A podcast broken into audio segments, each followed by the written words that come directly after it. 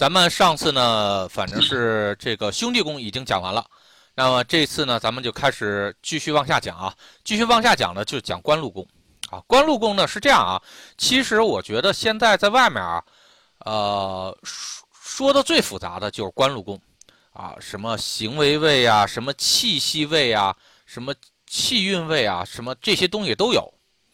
这其实我跟你说，官禄宫压根就没有那么复杂。好，我们先来来看看啊，外面是怎么说官禄的啊。好，呃，这是外面的那个这个紫薇说官禄宫啊，又又叫事业宫，然后呢显示事业呃之成败啊，就职状态是呃任职呃就比如适应的这个职业地位高低，官运如何。啊，名誉升迁，呃，还有这个工作上的人事关系的吉凶，运气，在女命呢，啊，官禄宫有时可以用来推断婚姻、家庭、子女性生活的情况。呃，这个呢是这样啊，一会儿我做解释啊，然后这些东西其实都是引申出来的，其实没有那么多复杂的事儿啊，啊，没有那么多复杂事儿，然后那个。呃，主工作事业成就高低啊，工作心态啊，事业是否那个呃是否重，然后事业能有多大成就啊变动，然后这卡呢又说的是事业宫，然后有读书啊读书宫啊与事业成败、就职创业什么这些有关系，职位高低，然后还有升迁。呃，这个皆可以在本宫显示。呃，论官禄宫的吉宫，这吉凶必须得参照对宫、夫妻宫。好，这个是传统紫薇说的啊。传统紫薇，那咱们这卡呢是实际上是这样啊，就是说，其实官禄宫啊特别特别简单，很多人都没有正确理解。比如说我们来说命宫啊，命宫是你这个人，比如说，咱。咱是这样啊，命宫比如说代表了一个事儿，就是说我打算去趟上海，啊，去上海干什么，以及要做什么。好，命宫的四化，命宫的四化来去告诉你这个之间的因果。但官禄宫告诉你的是什么呢？我怎么去，这事儿我具体怎么执行，这是你官禄宫应该去做的事情。所以官禄宫。真正应该表示的东西，就是你的执行力和行为方式、方法，仅此而已，没有任何的其他的意思啊！其他的所有的东西都是为了补充说明这件事情的啊！所以呢，这个大家一定要去记住啊，记住。所以呢，那个官禄宫动不动，然后呢？这个还有，你想的再好，比如说命宫啊，想的再好，啪，官禄宫做砸了，那咱们就这么说，这这个就是这你你也就说你这事儿执行不出去，对吧？啊，所以呢，这个就是想的好不好，那是看命宫，然后干的好不好，或者执行的怎么样，那这个东西你得看官禄。所以官禄呢，是整个我们的三方四正的这个体系里面，其实非常重要的一点。那么你按这个事情来去理解的话，它的很多，哎，这传统紫薇上很多东西就能明白了。那比如说事业之成败，这当然是，比如说事业，我我的事业就是为了挣钱，比如说我的事业就是为了那个可以，比如说是一做销售了啊，今年我的目标定一百万的收入，那我的事业工就是我怎么去这这事业工就是我怎么去拿到这一百万。我怎么挣出这一百万了，对吧？好，这就是这个事业工去弄的。那事业工出问题了，事业工出问题了，是否就代表你这事儿，你这事儿就出问题了呢？真不见得，啊，真不见得。然后呢，那个呃，事业工有问题，只是说明你走的这条路可能磕磕绊绊。比如说你创业，那创业事业工不好。很正常啊，这个是很正常。他只要不要去破坏你的想法就行，啊，只要不去破坏你的想法就行。比如说一个事业宫特别烂，咱们经常能看到啊，脊梁，脊梁，脊梁是经常咱们断卦是走路，来一个亲阳吧，好，脊梁加亲阳，这个就走的磕磕绊绊的呗，就是这么一个事儿。只要这个卦象它不破坏你的这个主卦啊，不破坏你的这个命盘的卦，这个是没有事儿的。记住啊，这个是没事儿的，啊，甚至比如说这个卦象，事业宫的卦象，比如说是使你使你的这个想法放大了，或者是极化了你的想法，那反而还是一件好事儿，啊，但是有一点啊，就是说你比如说脊梁阳，那肯定是这条路走的磕磕绊绊，你要是被人磕磕绊绊磕住了，那它极化不了。如果你能够坚持，并且是能够抵御这些东西，那这个东西极是极化得了的啊！这这个说事业宫使你的命宫化禄的这种情况啊，不能说化禄啊，是只能说极化啊，只能说极化，咱不能说化禄。好，那比如说事业宫特别好，好来一个太阳啊，太阳禄存，好，这个是事业宫啊。然后啪，凶化了你的命宫，那是代表什么呀？事业干得很顺，但是实际上最后毁的是你的希望。它是这么一个卦象，所以呢是这样啊，就是说有可能是什么？好多投资公司或者投资银行的，啊，还还有呢，那个比如说这个，呃，做这个创业的，刚开始的时候都能占出一个事业宫特别好，但是事业宫的这种好。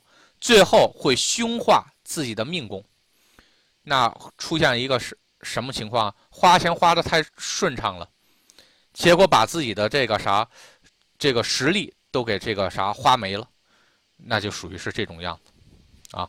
所以呢是这样，事业宫的好坏只代表这个人的事业，可以可以呃可以，也就是说呃是代表这个人的事业成败，可以这么说啊。但是只是代表的是事业状态。记住啊，这个只是叫做事业状态。那比如说，我们能不能通过这个人的行为方式来去判断这个人的职业、职位这些东西呢？是可以的，但是不是完全啊。所以呢，这一块的东西啊，这一块的东西未必啊，未必是这个，未必是都能判断得出来的。比如说，我们曾经再去跟人说的时候啊。就说，好多人都说破军是这个，比如说这个特别容易应成那个城管，因为城管就是要打砸抢嘛，啊，就是是属于是这种样子。那咱们这么说，城管的会计也会打砸抢吗？对吧？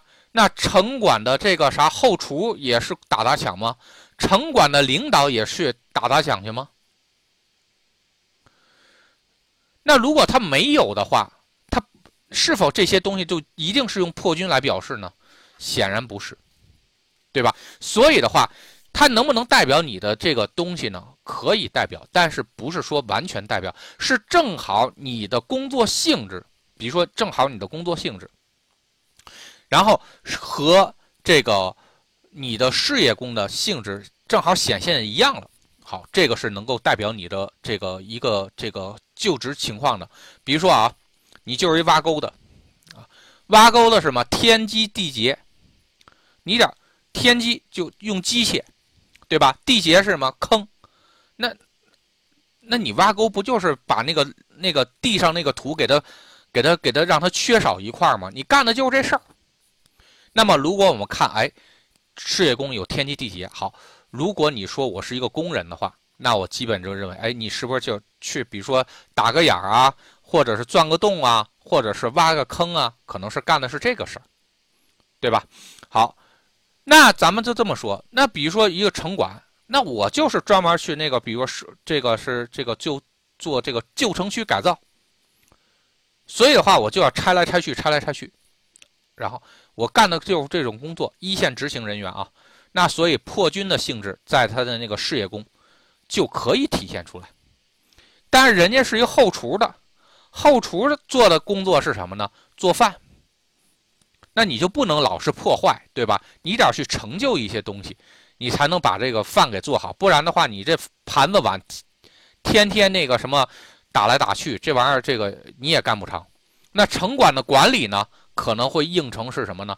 比如天梁相，在事业宫应成天梁相，我就做的是管理，我管理的是一堆人，对吧？那比如说有的是做城管工，城管的那个那个搞宣传的呢，这个搞意识形态的呢，人家可能就是太阳巨门的卦象啊，人家就是宣传一些东西的啊，提高大家思想思想意识和思想觉悟的。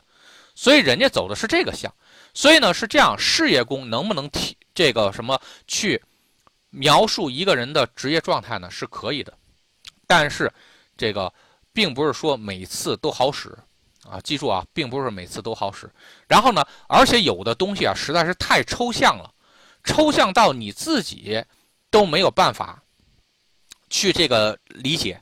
比如说咱们这么说啊，我的事业宫就是什么武曲文曲。武曲文曲就这两颗星啊，啊，因为我本身我自己是什么呢？是这个这个廉贞廉贞这个呃天象作命的，然后我的事业宫就是一个武曲文曲，没了，没其他星了。你说我是干什么的？到现在我也没明白那个那个卦象是什么意思啊。但只有你一些事情发生了，我才知道。那比如说我这个从九六年开始，啊，我开始这个工作。那九六年到一八年，二十二年的时间里面，我都做的是程序员，跟电子有关系，打交道。那你说武曲文曲代表的是什么性质？其实我也搞不清楚，它到底是什么性质。我曾经真的是很长时间的去想，我这武曲文曲代表什么意思？我真的也没想明白。啊，到后来，比如正式的开始做这个阴阳师了。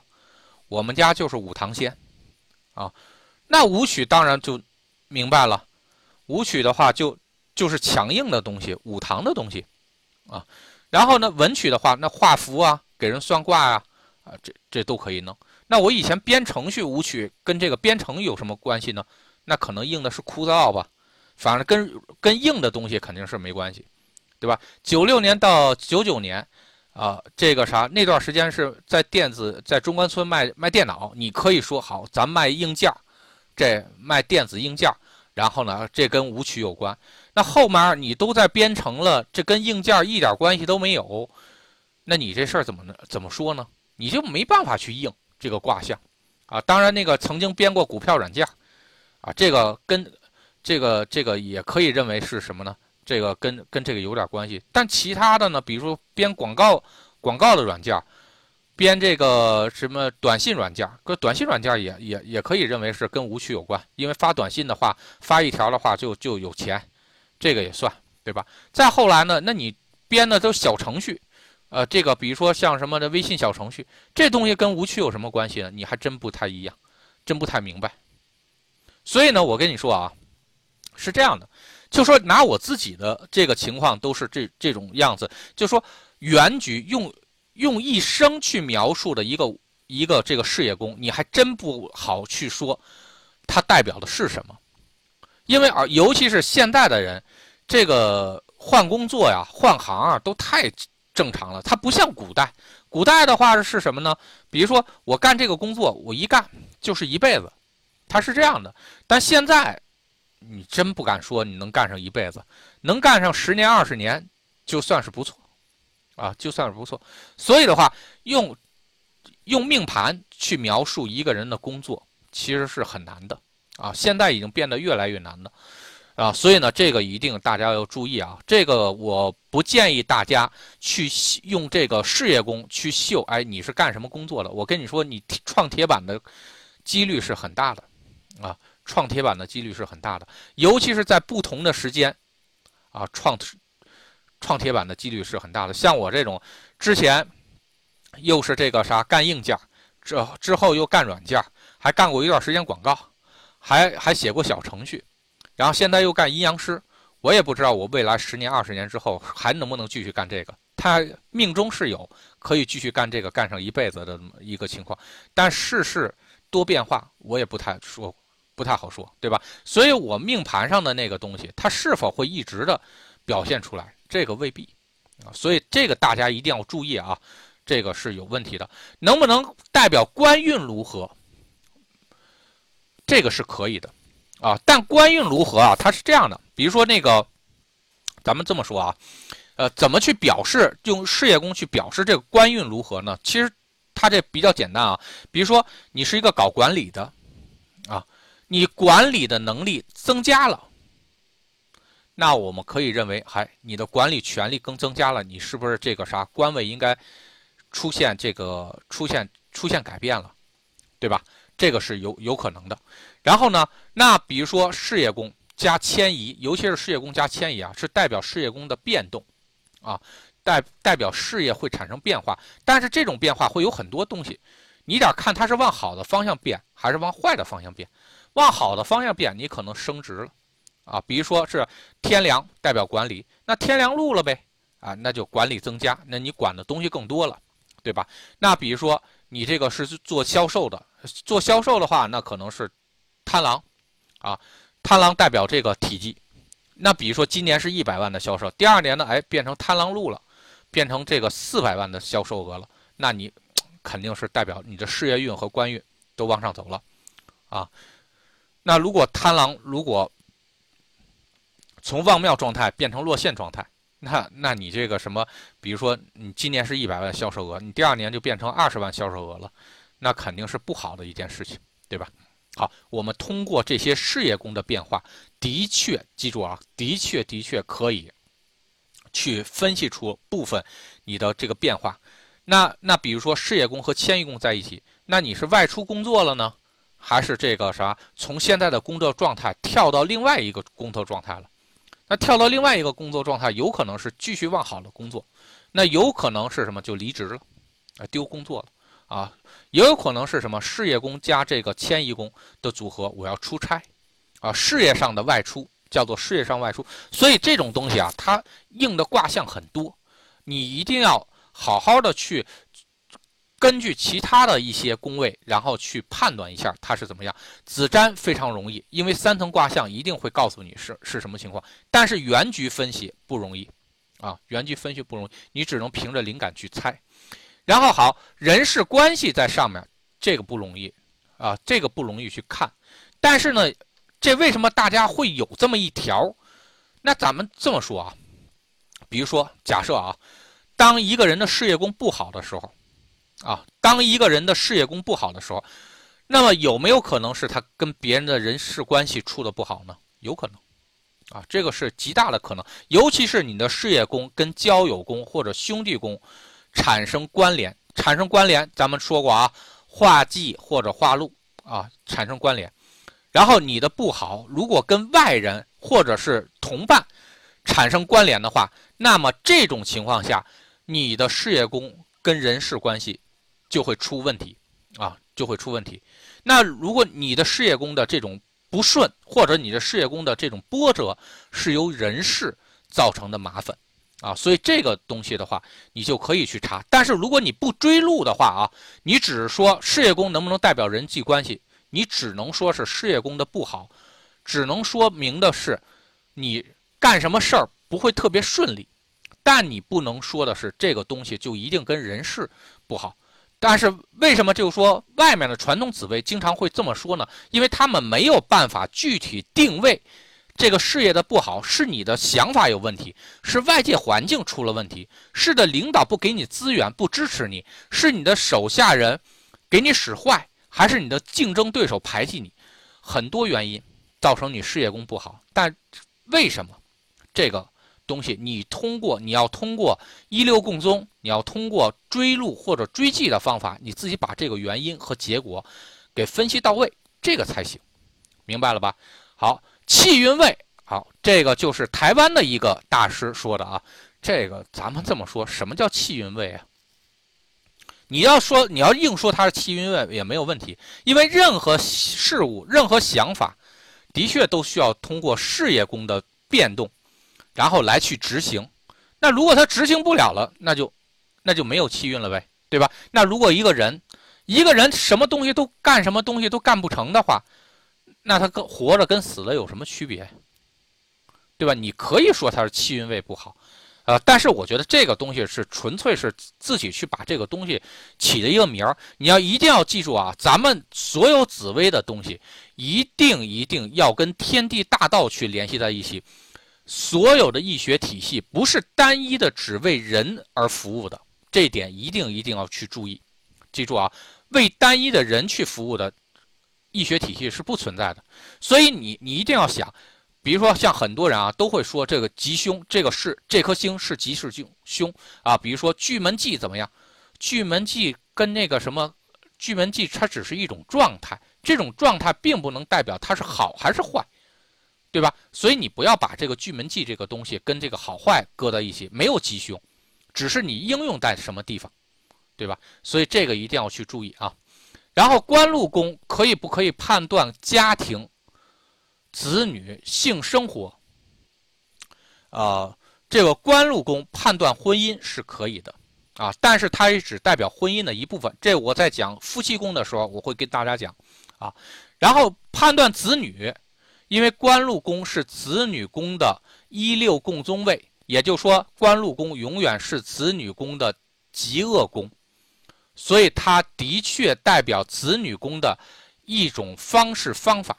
啊，一种方式方法，或者他在外的一种展现情况是怎么样的？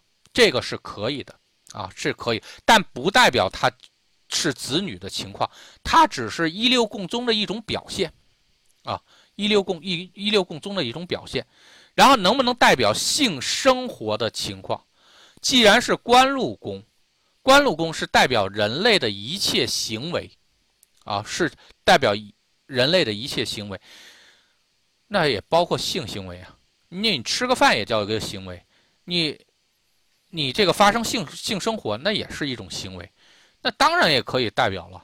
但是这种东西代表了它不是专属代表啊，记住啊，它不是专属代表。而且呢，这个说子女宫本身就代表的是子女和这个你的性生活这方面的事情，那官禄宫又是子女宫的极恶宫，这一六共宗的表现位。那当然，这个啥官禄宫可以代表这部分东西啊，这是没有问题了。你不要，不要被这个外面的一些，注意啊，千万不要被外面的一些东西去误导我们啊，然后说的很花哨，但实际上原理很简单，其实就那点东西，啊，其实就那点东西。然后好，这个主工作事业成就高低，这个咱们刚才说了啊，这个不用去说啊，然后。这个事业能有多大成就变动，这个东西现在几乎用官禄宫很难去表示。一个人可以做很多事情，官禄宫啊，因为我们在大量子占里面，比如说我经常呃，在去年的元亨里面，我经常可以说啊，我说你这个你做的事儿还挺多，但关键是做事儿多可不代表自己是开心的。比如做事儿多的话，一个人啊做事儿多，天机左辅。啊，天机左辅，然后忙忙叨叨的，然后做天机是什么？流转速度，左辅是什么？多条线的流转速度。所以我就说你这个你现在个干的活是一个人干好几样事儿啊。然后他说是的，然后但是他很累，啊，很累，很不舒服。然后呢，他不想干了，为什么？命宫不好呗，对吧？所以是官禄宫怎么样？跟你跟你自己可不一样。那有的人不干活，人家那个照样挣钱，然后有的人干活，然后干的很多，然后但是你只是叫重复劳动，啊，所以呢，那个啥，呃，现在抖音上也比较流行一句话啊，你干的多，你不停的努力，你那种干活只叫重复劳动，而不叫努力，啊，重这这个是什么呢？这个在我们的表现出来的就是这种官禄宫干活干的很大，然后还有那种那个。如果天梁，啊，或者天机，啊，或者是那个，我想想啊，还有这个贪狼，贪狼，然后如果加一个禄存的话，嗯，好，加个禄存。如果硬的不好的话，还是那种那个背货的啊，比如说那个呃，这个重庆有那种棒棒军。他专门是给人背货的。禄存是什么块状的东西啊？如果跟着武曲的话，那是金属块啊、钱块，对吧？这个还行。然后呢，那如果你要是这个啥重物的话呢，那也是块状的东西。所以的话，禄存代表的是这个。如果天梁加禄存的话，是什么？脊梁上的东西很重，脊梁上的东西很重。如果这个小星中啊，小星中如果没有那些贵气的东西啊，这个一定要理解好好多小星啊。如果没有那些贵气的东西，更多的都是什么力士啊、什么将星什么之类的这些东西。你就是一个，你就是一个干干活的一个傻大个，啊，给人这个背重物的，啊，给人背重物的人，所以呢，这个一定要注意。啊，那个什么，这种东西反而倒容易是什么？给人背重物，啊，这个扛扛包裹，啊，扛包裹。所以呢，这个不是说你事业宫怎么样就能代表怎么样，这个大家一定要注意啊。好。然后又称之为读书宫，啊，这个一定是什么？我跟你说，能写出读书宫这个这件事儿的，百分之百是把它当成古人的东西，啊，古人的东西。因为紫薇这个东西吧，他他说帝王之学嘛，对吧？这咱教交友宫的时候啊，就就大家就明白了。然后帝王之学，那。那个什么，那事业宫是什么？那读书宫为什么呢？因为古代人很多人百分之九十都是文盲。你会紫薇的话，你最少会字会会写字儿，啊，会写字儿的话，那比如说这帮会写字儿的人，绝大多数人都是读书人，啊，所以叫读书宫，啊，因为事业宫其实只是代表的是什么？一个行为，你代表你的行为，所以的话，那他他看了一十个这个什么？这个这个读书人，那肯定都是就就说这是一个读书工位，你读书也是一种是这个行为行为方式，对吧？所以的话，这个很重要啊。所以像这个把这个事业工当成读书工，这个一看就是什么人为的，一看就没理解它的真真实的这个东西，所以这个大家一定要做，呃，这个小心。好，然后这里面呢，那个事业工咱们就说到这行，事业工记住啊。这个有几点一定要注意，就是这个千万不要被事业宫所迷惑啊！它跟你的这个事业没关系，它只是你的行为的一个缩影。记住啊，你行为的一个缩影啊。比如说你一个财务，那很有可能是武曲，呃，武曲的话就是一个财务啊，财务在那个事业宫，那能不能是这个天机呢？可以啊。如果你是天机在事业宫，你是做财务的。那你绝对是认识什么呢？做这种做这种账务做的很多的啊，这流水账很多，因为它要倒来倒去啊。天机就是流动的东西，动的东西啊。天机旺庙的话就是流动的很多。那如果你是一个天梁天行呢，然后再加秦阳呢，哎，这个是什么？我们能看着有那种税务稽查的人，哎，人家事业宫是天梁天行。人家管的就是你这事儿，啊，管的就是跟跟财务有关的事儿，人家就就是要克扣你的东西，要要要去检测你的东西，啊，所以这个他有这种叫监督管理的财，在财务上有监督管理的这种情况，所以这个一定大家要记住啊，事业工不要复杂化，它只是一个事业状态。然后我曾经见过最比较奇怪的是什么呢？就是事业工是一个叫太阴。它是这样，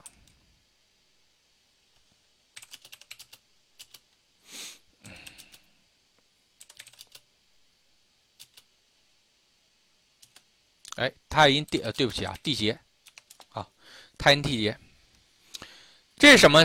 这什么卦象？然后而且还是太阴落线，还是太阴线，然后加一个地劫，人家问你这个啥？这个你这个我是干什么的？我真没猜出来，啊，然后一般像这种一看就是什么呢？就是这个什么情况不是特别好，对吧？太阴是什么存，啊存，然后呢地劫是什么呢？空了，存又存不住，中间还是空的，那你说这是干什么的？我觉得干什么东西好像都不行。但人家就还挺挺有钱的，啊，人家还挺有钱的，人家这是什么？这人是卖集装箱的，卖卖空集装箱的，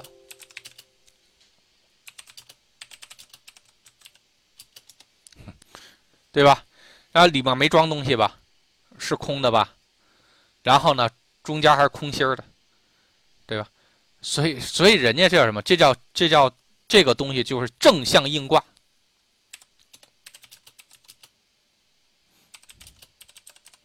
你碰到这种就真没招。事业宫，我跟你说啊，事业宫出现多惨的，都能正向应卦，只要你有这缘分啊，只要你有这缘分。比如说像大家都说啊，太阳线没有光，对吧？你试试，你你是一个这个正常的一个做广告的太阳线，你看你做得出去吗？本来你就做的应该是广而告之的事儿。现在什么东西都传不出去，那玩意儿那个啥，这个啥你能做得好吗？对吧？你做宣传的太阳落线肯定不行。你哪怕就是一普通的这个啥做饭店的啊，开饭店的，或者说你干点什么正常的正常的事儿，正常的事儿啊，你来个太阳落线，干的没有声色，没有光彩，这玩意儿怎么着都不行。对吧？但是我跟你说，太阳落线正向应卦的东西多了啊，在事业宫啊，在事业宫。那比如说，人家干跟死人有关系的事情呢，人家卖骨灰盒的，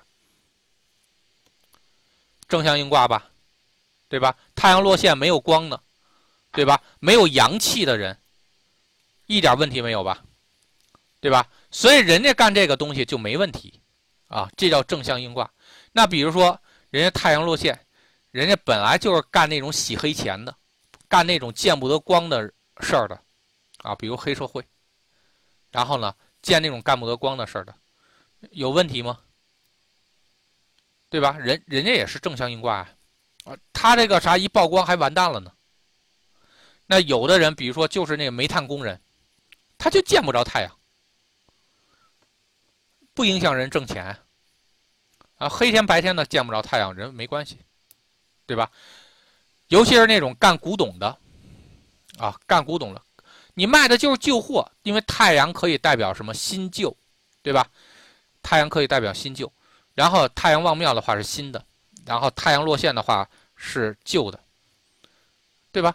所以的话，人家本来就干的是这种卖旧货的，收破烂的，那那人太阳落线就对了。你一卖古董的，太阳望庙。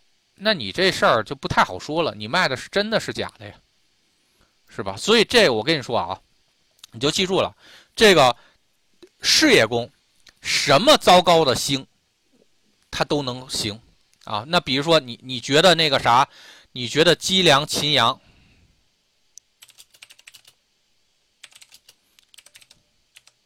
你觉得积粮阳杰，这如果你要是走正常的事业，比如说你是一程序员。或者你是一销售，那你等着吧，绝对能让你走的磕磕绊绊的，一走一步一个坑，一步一个坎儿，让你绝对绝对能怀疑人生。但人家比如说，人家就是一雕刻家，人家就是一雕刻家。那脊梁是什么？脊梁就是笔，活动的杆子，活动的笔。秦阳是什么？刀。地结是什么呢？我雕刻东西，我不就是要把那个东西从上面的一层一层的给给刻下来吗？让它缺少东西吗？没有任何问题啊，啊，没有任何问题。所以的话，人家这人家干雕刻师，人家积粮积粮这个阳劫，人家是一点都没有问题。人家正向应卦，正向应卦应的非常好。所以是这样啊，就说我跟你说啊，这是。你千万不要去，就以我这么多年去看那个事业宫啊，千万记住啊，就是说，呃，一个人事业宫不好，你看看他命宫怎么样，你一定要配合他看看命宫，或者他的气运上各方面怎么样。如果气运上不行，事业宫不行，你可以断定这个人现在走的不好啊，这个是可以的。如果一个人是呃命命数很很不错，气运很好，他的事业宫不好，我跟你说。你就往那个往正向应卦上去想吧，一定有一个匹配它的一个行业，你可能自己想象不到，但是绝对上天给会给他安排一个能够让他正向应卦的一个行业，让他去把这事儿给办了。所以呢是这样的啊，这个事业宫就没有什么吉凶这么一说，只看你能不能正向应卦，啊，只看你能不能正向应卦。所以事业宫判断吉凶是非常非常难的。非常难的。然后我还记着，曾经还有一次，有有一个事业宫，事业宫是天同的，天同。然后我也我也猜了半天，后来是什么呢？人家是儿童医院的那个医生，啊，那就天天给孩子看病呗。然后人家事业宫就是一天同，但天同你你能怎么说？你能代表他是想法，对吧？你能让代表他是感悟？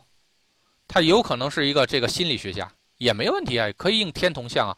但是人家最后就是什么应的是这个，这个这个医院的医院的一个医生，而且人家是这个儿童医院的医生，人家就是给孩子看病的，所以天同就也确实代表的是小孩，啊，也代表是小孩子。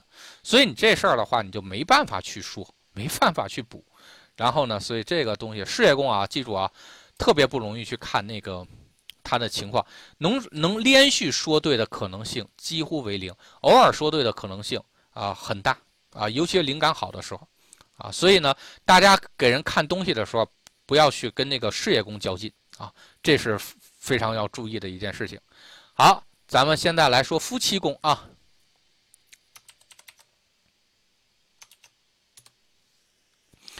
哎，好，夫妻宫。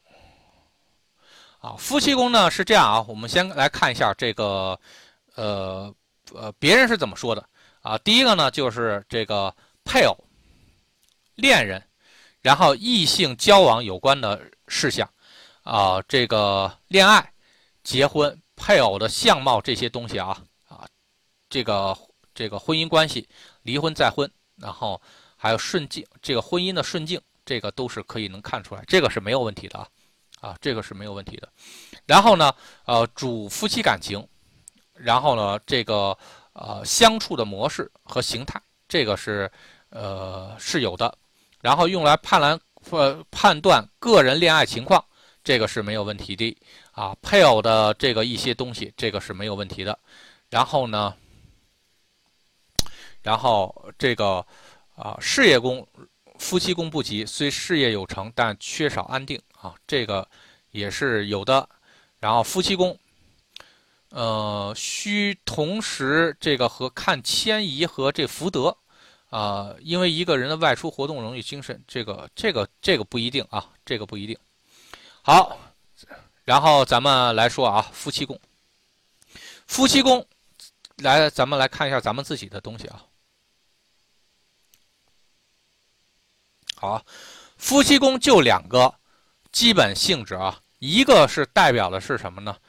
这个感情，一个是代表的是感情，然后一个是是代表的是行为结果，行为结果啊，感情这件事情咱们就不用说了啊，感情不用说了，这个大家都明白，这个学了这么长时间紫薇了，不明白夫妻宫代表什么意思，这肯定说不过去。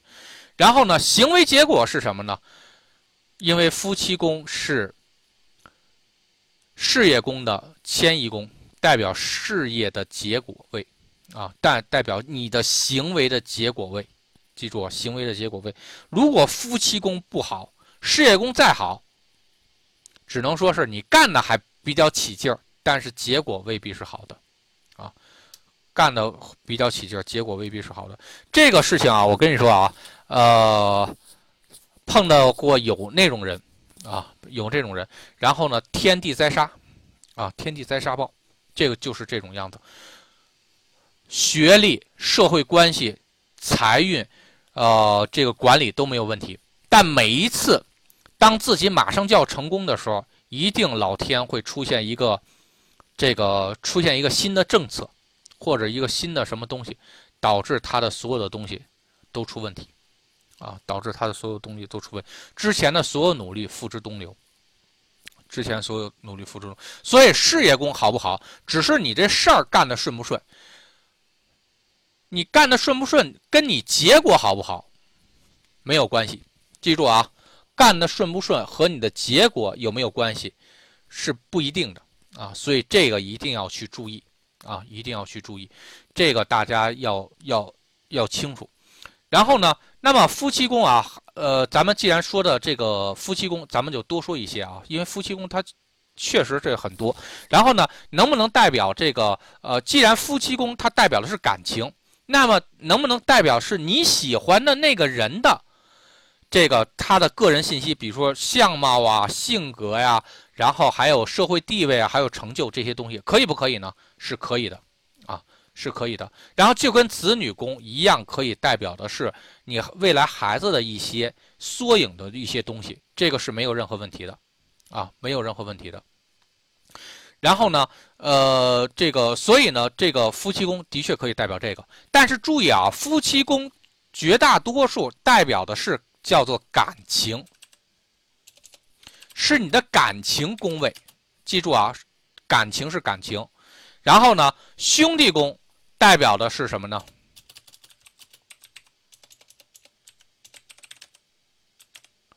好，兄弟宫代表的是什么呢？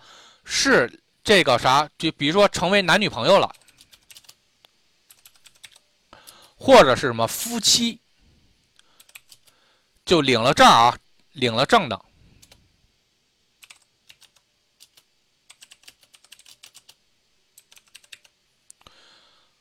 ，OK，这是什么？这是看兄弟，因为是什么呢？这个两个人搭帮过日子的能力，记住啊，两个人搭帮过日子的能力看兄弟，看兄弟。然后，所以呢，就是说，爱情这件事情是这个，呃，爱情这个事情是这个。这个这个夫妻宫的事情，然后呢，兄弟宫代表的是什么呢？兄弟宫代表的是这个婚后的，或者说是这个成为男女朋友之后，两个人合拍不合拍？啊，合拍不合拍，主要是看这个。然后田宅宫是成家后的状态，啊，也就是说你的家运怎么样？啊，运怎么样？家运怎么样？这个是我跟你说是。这个非常非常重要的啊，非常非常重要。夫妻宫好不代表可以成婚，记住啊，只能说两个人感情很好啊，感情很好，但是能不能走到一起，兄弟宫有问题。好，这个事情啊，明天那个这个咱们同学啊，这个志华可以去找我，然后我给大家看案例啊，就有这么一个案例，然后是河北的一个。女孩就是这样，怎么去谈？跟谁谈？然后谈的特别好，一结婚就完蛋，啊，一提谈婚论嫁就完蛋，就是兄弟宫出问题，这个大家一定要注意啊。好，兄弟宫好，夫妻宫不好，可以不可以结婚？可以。但是你必须得先突破最开始的那那段啊，可能是什么呢？两个人谈不上什么感情，谈不上什么喜欢，但是最后没办法走在一起了，啊！但哎结结果走在一起之后呢，哎，这个这个怎么说呢？呃呃，这个这个是关系还处的不错啊，日子过得还比较这个融洽啊。这个是什么？这是说白了，就是说已经从这个。呃，感情走成这个亲情了啊，从感情走成亲情，然后尤其是这种夫妻宫破坏凶，记住啊，夫妻宫凶化兄弟宫，凶化兄弟宫的时候是什么呢？很容易出现，很容易出现这个因为感情不和谐，最后两个人掰了的这种情况啊，这个你就没办法凑对儿啊，说白了，兄弟宫就是凑对儿的宫位，你最后凑不到一块儿去。然后有的那个大量的像我们的案例中啊，有很多成婚之后，觉得什么呢？自己嫁的不不爽，那个老公配偶并没有给自己认为的那种爱情或者感情，然后而导致婚外恋或者离婚的，或者是那个冷暴力的，啊，这种东西特别多，这都是什么呢？很多都是什么夫妻宫出了问题。啊，夫妻中出了问题，然后影响到了兄弟宫，啊，其实说白了就是你，你虽然你们俩一块过日子了，但是你并不是真的特别喜欢他，你并不是最爱他，啊，最爱这个东西是什么呢？就是这个夫妻宫的事情，啊，夫妻宫的事情，所以这个大家一定要注意啊。好，还还有还有继续往下走啊。那夫妻宫能不能代表这个呃你喜欢这个人的一个这个情况呢？能不能代表你的妻子呢？可以，因为刚结婚的时候都还多多少少有感情嘛，对吧？啊，多多少少有感情。然后呢，所以这个夫妻宫的确代表的是两个东西啊。第一个是第一。第一任的妻子，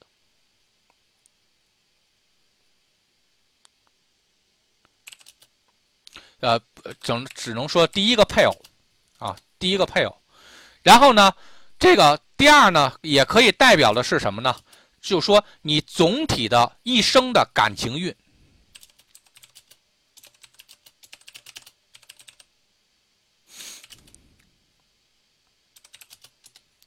好。这里面就要出一个问题了，啊，比如说结婚第一年就离婚的，然后呢，比如说过两年又娶了一个媳妇儿，第一任妻妻子跟他过了一年，第二任妻子跟他过了一辈子，我问你，夫妻宫应该代表的是什么？啊，所以的话，我跟你，所以是这个这个也是比较有意思的一件事情啊。因为夫妻宫它代表的毕竟是你这一生的从咽到咽气的时候的一个缩影，所以爹夫妻宫绝大多数代表的是跟你过上那一辈子的那个人，他的气息、他的状态会更重一些，啊，会更重一些。然后呢，你的第一任妻子，那个啥，说白了，那那这气息只是占了几十分之一。啊，几十分之一，所以这种情况啊，如果发现夫妻宫的气质和他的这个现在的这个女朋友或者这马这个刚结婚的这个老婆或者是老公气质有点不太对，你就自己琢磨琢磨，这个后面是不是还有人？除非这个人改了啊，这个是很有意思的一件事情啊。然后第二件个事情就说，呃，第二个配偶。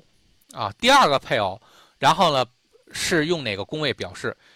咱们所有的紫薇都是逆属性的，倒时针啊，逆时针的去数。比如说夫妻宫的下一个逆时针的宫位一定是子女宫，啊，第三个老婆就是这个呃这个呃财宫，啊，第三个老婆就是财宫。那子女也是一样，第一个孩子啊，然后是子女宫。也同时，子女宫代表是所有孩子的一个总的气运，然后第二个孩子就是财帛宫，第三个孩子就是极恶宫啊，它是这样的。但是一定要参考，呃，一定要参考这个子女宫的总气运啊，一定要参考子女宫的总气运。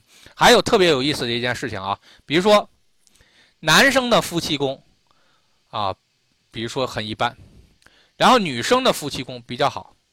那两个人又结，又凑在一起了，这事儿怎么回事呢？那只能说女的爱男的多一些，男的爱女的，并没有想象中的那么多啊。呃，以此类推啊，以此类推。所以这个有的时候看这个卦象也是很有意思的啊，也是很有意思。然后呢，这个，但是我建议啊，大家现在有的地区离婚率已经高达百分之七十了，这不是我说的啊。这真的是已经统计出来了，有的地区离婚率真的高达百分之七十了。你说你翻个钢镚儿吧，都还有百分之五十的概率呢。如果你结个婚，离婚率都高达百分之七十了，哎，所以这个这个婚姻宫啊，啊，还有这夫妻宫的这个东西啊，就最好啊，还是这个啥，不要太多的去看啊。然后呢，那个还有呢是这样啊，夫妻宫。很很难产生正向应卦的情况，因为比如说咱们这么说啊，咱咱咱就这么说，你说你那个夫妻宫，比如说太阳落陷，啊太阳线，然后我唯一看到了一个正向应卦的是什么呢？她老公是这个潜艇的官兵，潜艇官兵，然后呢在执行任务的时候，就突然某一天，比如说这个啥，她老公找不着人了。然后呢，或者是打电话联系不上了，好，他老婆就知道了。好，那那就不用不用打电话了，肯定是执行一些特殊任务去了。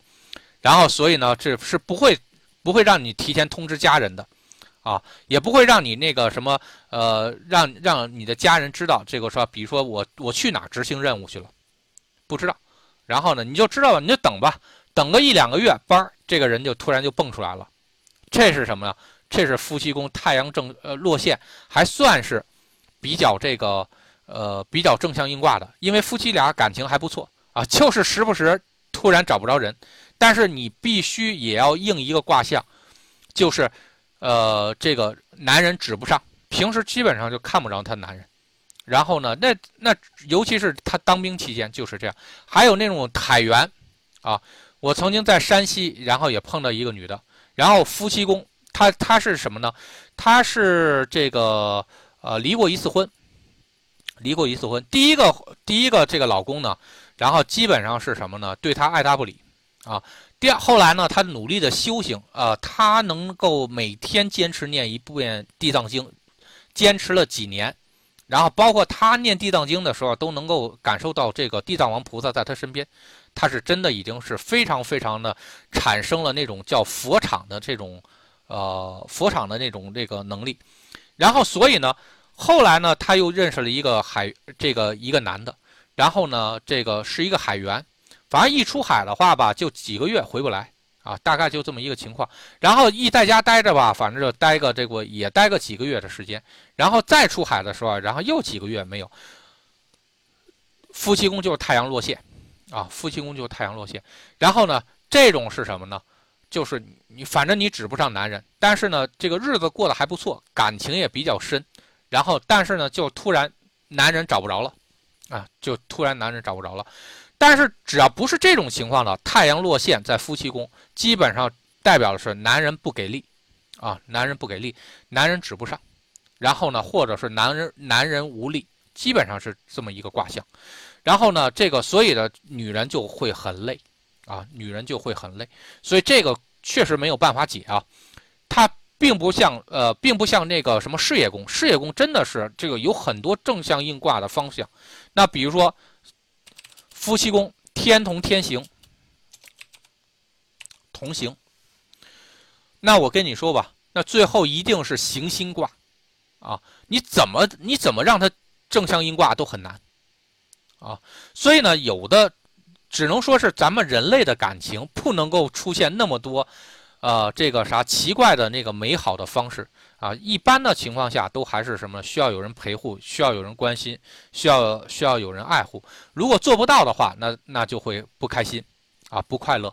这个确实是没有办法的事情啊，这个确实是没有办法事情。所以的话，啊，所以这个夫妻宫的确没有办法，这个太多的正向应卦。这个如果凶星太多的话，如果这个不好的星太多的话，那确实容易出问题。啊，然后还有夫妻宫的话，最好不要出现右臂啊，不最好不要出现右臂。夫妻宫的话，那个不要出现左辅，左辅的话就容易多感情，右臂的话就换来换去啊，换来换去。然后呢，呃，夫妻宫最好不要出现字画啊，字画最好不要发生。然后尤其是字画不好的凶。往凶的方向走的字画，比如说这个啥天同天体同喜字迹，那你这事儿就不太好说了，对吧？你刚开始天同天喜，刚开始的时候很很开心啊，很快乐呀。字迹的话，过一段时间就觉得这个什么一点也不开心，一点也不快乐了，对吧？所以这个东西，这个啊夫妻宫还是不能够去。这个让他有太多的这个折腾的东西啊，这个还是不行的。好，然后呢，那个呃，结果位，注意啊，这个咱们之前玩一六共宗的时候，就给大家玩过这种叫做这个呃，这个叫做结果位，大大家可以推得出来啊。那个比如说这个。呃，如果是在金位自化权影响不大，对，金位、金位和水位，呃，金位、金位这个水位自化权是影响不大的，啊，影响不大。但是有这么一个苗子，但未必能够实现啊。比如说是什么呢？啊，比如说右臂啊，有右臂在那个金位，右臂磕了，是想换人，但未必换得动啊。他是这样的这么一个想法，但是他只要有右臂在里面，他一定有换人的想法，或者说爱情这个忽左忽右的这么一想法，但是他毕竟他未必动得了啊，未必能够转，可能是往好的硬的话就想一想，然后要不要再等等最好的，对吧？呃，这个如果往坏了，这个想的话就想换人啊，就想换人，但未必换得动，这个一定要看位置，所以的话。这个不同的位置也相当于的是事业宫，啊，也相当于是事业宫。好，那么咱们再说啊，事业宫为什么可以代表夫妻宫的这个，也可以代表夫妻宫？因为很简单，因为事业宫是夫妻宫的在外的表现，所以我们经常能看啊，比如说我们来说，哎呀，这一对啊，金童玉女啊，那是什么呢？那是那是事业宫好。啊，那是事业宫好，很有可能是别人看你在外情外面的感情是怎样的，就是事业宫，啊，然后别人对你的了解，在感情上的了解也是事业宫的一种表现，和夫妻宫是不一样的。夫妻宫是你实际的本质的东西，但是那个呃感情在外的表现可能就事业宫，啊，可能是事业宫。所以呢，有的时候，比如说一个人那个事业宫。比如说有天姚啊什么这种东西啊，有可能大家就觉得这个人可能是什么，在外面非常花心，啊，但是结果呢，人家那个夫妻宫是一个什么呢？是武曲，啊，武曲寡宿，那说白了是什么呢？人在外面可能表现的很光鲜，或者说这个啥比较受异性喜欢，但实际上他的内心他是动不了情的，他没有什么感情所表达，因为武曲加寡宿在这个。夫妻宫的话，那肯定代表的是这个啥乏味，然后这个千篇一律的东西，或者是没有什么性质的东西，这是武曲要代表的东西，对吧？武曲加寡宿代表的东西，所以这个有的时候是叫表和里啊，表和里。所以你大家这个迁移宫的东西呢，一定是什么呢？仔细的去理解，有很多解释啊，但是经常用的解释就是这种样子。然后呢？尤其是我们在看事业的时候，记住啊，尤其是，呃，看事业的时候，然后呢，这个夫妻宫如果出现在你的那个卦象里面，并不是代表你的事业会跟那个什么感情挂钩，不一定啊。但绝大多数夫妻宫代表的是在事业宫，在事业上代表的就是什么？就是你这这事儿干的结果怎么样？武曲加孤臣的话也是一样的啊，也是一样的，因为孤臣是什么呢？是这个老而老而无养，然后称为孤。然后呢，呃，寡呢，基本上是什么呢？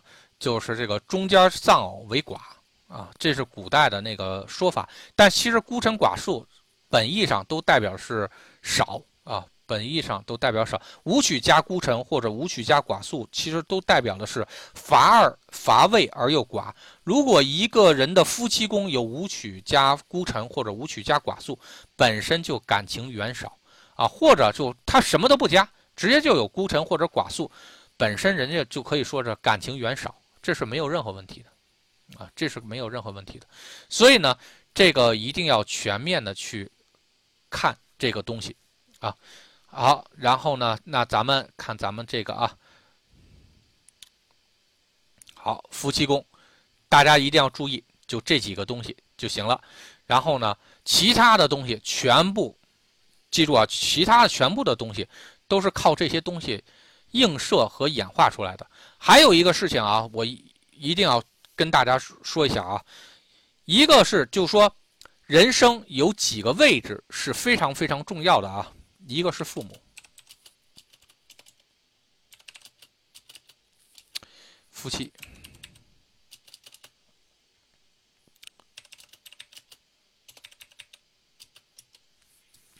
这三个位置基本上是什么呢？是与你生命中关系非常大的缘分啊，非常大的缘分。因为有的宫位啊，记住啊。有的宫位是什么呢？我们去看这个命盘的时候，比如说，这个人有的时候啊是什么呢？哎，咱们说，哎，他爸爸活着的时候，这个人过得可累了。他爸爸一死，这个啥，这马上他就这个啥气运好了。有可能是什么？父母宫对命宫进行压制，啊，气运上有压制。然后呢，这个大家也可以找我要案例啊，我也有。然后呢，呃，这个有的时候是什么呢？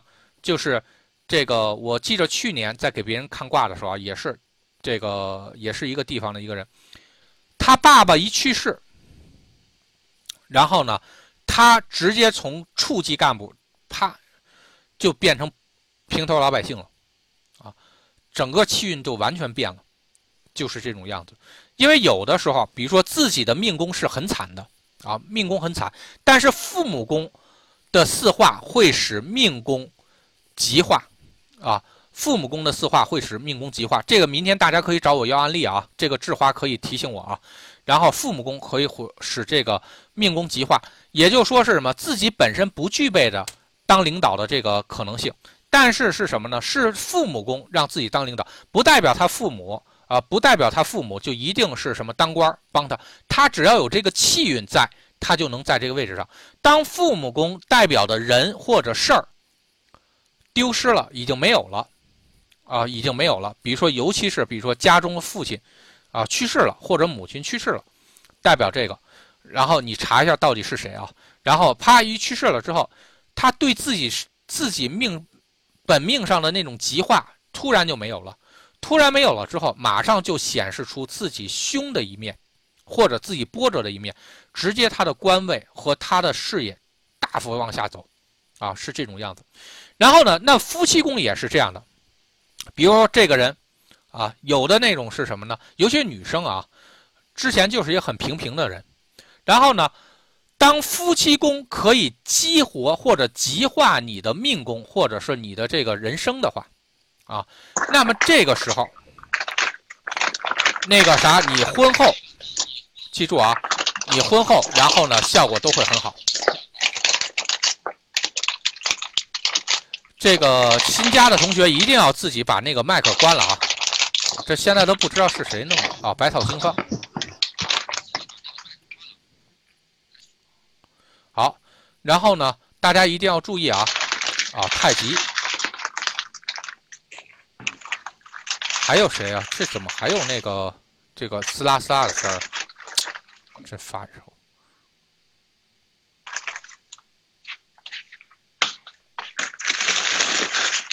稍等啊，我把这个重新弄一下。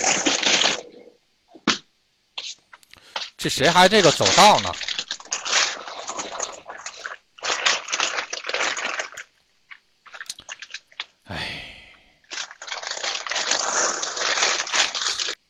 好，这个呢，大家一定要注意啊。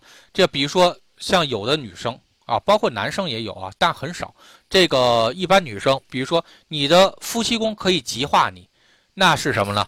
这个当你谈感情了，或者说是当你结婚了之后。然后呢，哎，夫家就会对自己属于是这个啥，这个提升的一个作用啊，会使自己提升的一个作用，所以这个呢，就是一个很好的事情啊，就是一个很好的事情。然后呢，呃，那么如果你没结婚之前，那你可能是原来的状态；那如果你结婚之后，就相当于你激活了夫妻宫。啊，所以有些像这种父母宫、夫妻宫和子女宫是可以被激活的。啊，它是因人而存在，因人而不同啊，这点大家一定要注意啊。然后，那么，比如说那个有的人结完婚之后，整个他的气运会这个比较差，这是什么？那基本上你的夫妻宫是凶化了你的未来，有可能他凶化啊，记住啊，有可能凶化，凶化他的第四个大运或者第五个大运。那比如说咱们说第三个大运，他二二十多岁嘛。对吧？然后，如果你看他那个化忌的那个位置，或者说是他凶化了那个位置，然后是第四大运、第五大运，那婚后的多少，婚后多少年之后，比如说当当这个人走到第四大运的时候，啪，这个整个他那个情况就急转直下，啊，急转直下，他又会有会出现这种情况，所以这个大家一定要记住啊。然后，所以选老婆还有选老公。一定要选好位置，千万不要去选这种这个啥被凶化的，然后凶化了，呃，就赶紧想想办法怎么去解决啊，去怎怎么解决。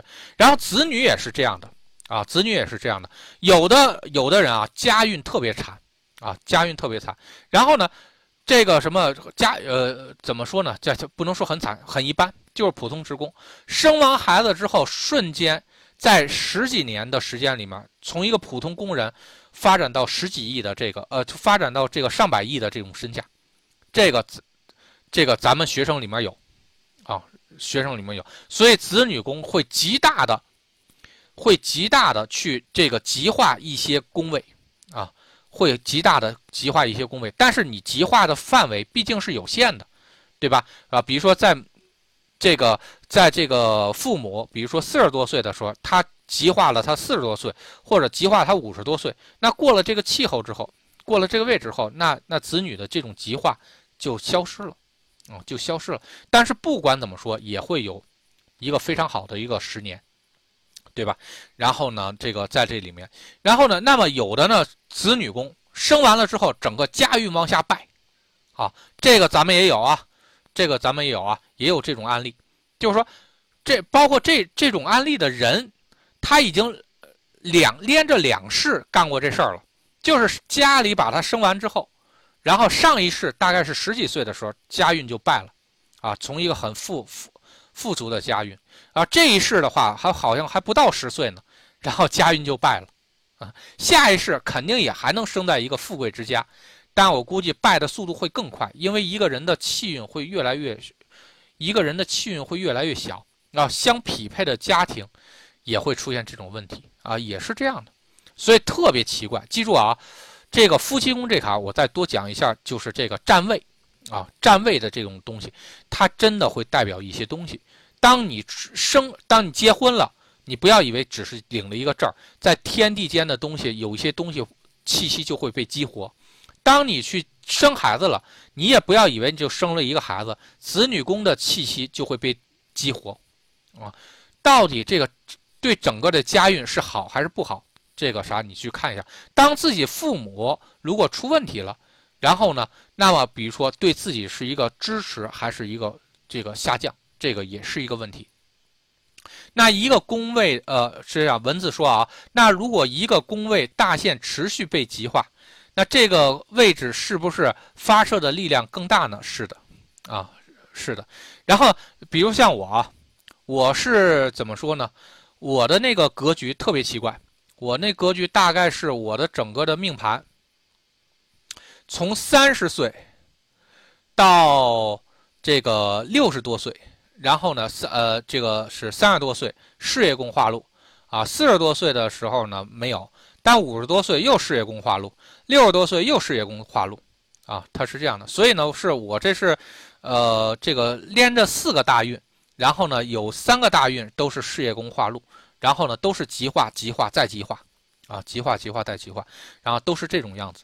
所以呢，这个什么，这个也是很很奇怪的一个，就某一个宫位，它会持续会这个化禄，再化禄，再化禄，都会被极化啊？这是挺有意思的一件事情。但并不是说所有的宫位化禄都好，比如说我五十多岁的时候化禄的那个宫位，然后呢，其实我觉得是这样的，它化禄的确是化禄在了事业宫啊，对，对不起啊，它化禄化禄在子女宫，那子女宫又正好是我五十多岁的事业宫啊，大大运的事业宫。也就是说是什么？当我的，当我的客户或者我的这个学生足够多的时候，然后就会让我产生一个很烦心的一个卦，就不想去干，不想去再去接了啊！它是这样的这么一个卦，甚至连连连连嘴都不想去开口啊！它会有这么一个卦象。所以呢，有的时候啊，你要整体咱看咱们四化，并不是某一个地方极化了之后，然后整体是一件好事。四个四个四化，它是一块调动的，你不能说你光这个地方好了，那个地方没有了啊。比如说像零七逢七的年出生的啊，都是阴同积聚，所以逢七的年，当女人阴同的话，呃，对，对不起啊，呃，是，呃，对，阴同积聚，然后呢，那个这个逢七的年，它丁干嘛，太阴一定是化禄的，所以好多逢七的年出生的女生。那个你得看你的太阴在哪个位置，因为太阴本身就代表女的。当女的女女性你自己代表那你的这个宫位，然后呢太合适的时候，你记住巨门那位置那个口就被关上了啊。所以的话，好多都是什么呢？这个逢七的年出生的女生特别容易出现什么？自己让自己这个极化了，但是你把别人的口给关上了，别人的口关上之后。你未必有些东西是合适的，所以呢，在逢七的年的女生那呃逢七的年出生的女生里面，然后特别容易出现那种什么自我自我这个意识比较强的女生，然后不会去在意别人的东西，然后尤其是在配偶这行啊，比如说自己觉得我就要这包包，我就要过上这种这种生活，好，你可以去选择。当你去这个极化你自己的时候。你别忘了，你你同时也会把这个一扇门给关上，啊，它是实际上是这样的，所以有的事儿得综合去考虑，啊，有的事儿可综合去考，比如像今年，像今年阳五阴同，对吧？那天同那个位置呢，这个是是在我内心，对吧？那如果太阳这个位置呢，正好是在这个交友，那如果对于我来说，如果我太放大了，那我一定会难受，啊。那我一定会很很难受，所以呢，我最好还是不要太多人知道，我就内部知道就行了。外人最好不要知道，因为这它指的是交友宫嘛。交友宫的话，绝大多数就是外人，然后所以的话，外人尽可能少知道我。然后呢，这样的话我就自己不闹心啊。所以的话，这个也是啊。有的时候我们要明白一些道理之后，你可以故意的使一些地方不让它去极化，然后这样的话，它凶化那个地方。也不会凶化，所以它都是什么因果出来？你干了这个事儿，那边就会出现相应的东西，所以很很很有意思的一件事情啊。然后呢，今天呢，这个咱们呢就呃讲到这卡，一个是事业宫，一个是这个夫妻宫。然后呢，那个今天是只讲两个宫位，呃，然后明天呢，